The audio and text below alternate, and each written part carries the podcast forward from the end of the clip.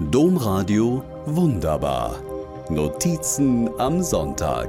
Podcast. Spät abends auf der Hunderunde kommt mir ein Bauer auf seinem Traktor entgegen.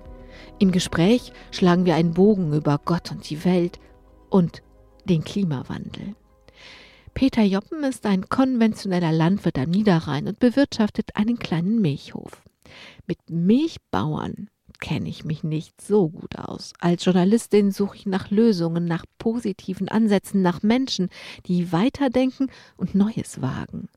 Die konventionelle Landwirtschaft war für mich dabei immer eher Teil des Problems, nicht wirklich Teil der Lösung.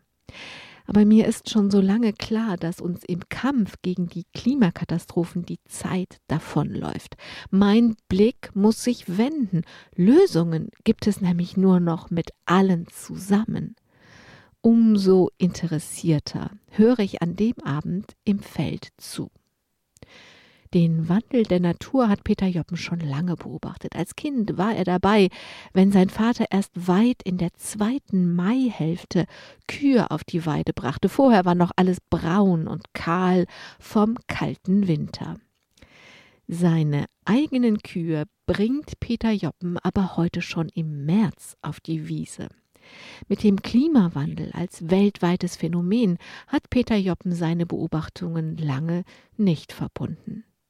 Ein Augenöffner war dann der Juli 2019.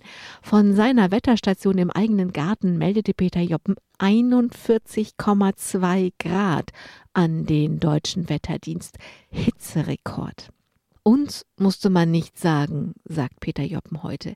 Die Kühe litten da schon ohne Ende. Als wir uns an dem Abend dann doch noch vom Gespräch losreißen, frage ich spontan, ob Peter Joppen nicht mal öffentlich von seinen Erfahrungen als konventioneller Landwirt erzählen wolle.